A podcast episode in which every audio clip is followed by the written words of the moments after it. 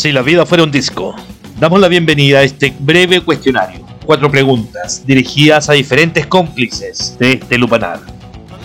Nombre o alias. Buena, soy Fósforo. Profesión u oficio. De oficio artista. Autor de cabecera. Autor de cabecera. Stephen King.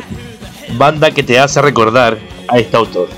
Puta, todos los Ramones podría decir Pet Cemetery, pero um, en realidad la que me lo recuerda más es It's Not My Place. Porque ahí lo nombran directamente y porque todo el contenido de esa canción me hace sentir que este no es mi lugar, al igual que el refugio que me dan los libros de Stephen King. Pero ningún monstruo horripilante vivía en el sótano. No obstante, la idea persistía. En aquellos momentos interminables, mientras buscaba a tientas la llave de la luz con la mano derecha, el brazo izquierdo se cogía con fuerza la llamba de la puerta, el olor a sótano, el olor a sótano, parecía intensificarse hasta llenar el mundo entero.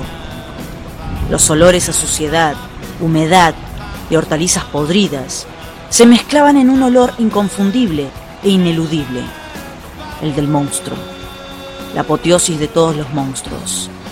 Era el olor de algo que él no sabía nombrar. El olor de eso. Agazapado al acecho y listo para saltar.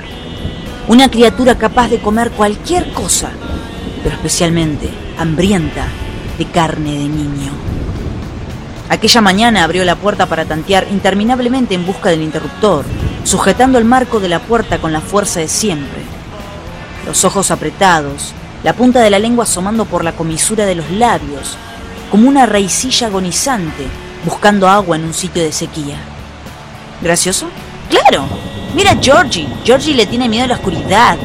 Vaya tonto. El sonido de piano llegaba desde lo que a su padre llamaba sala de estar y su madre sala de visitas. Sonaba música de otro mundo, lejana como deben de sonar las conversaciones y risas de una playa abarrotada al nadador exhausto que lucha contra la corriente.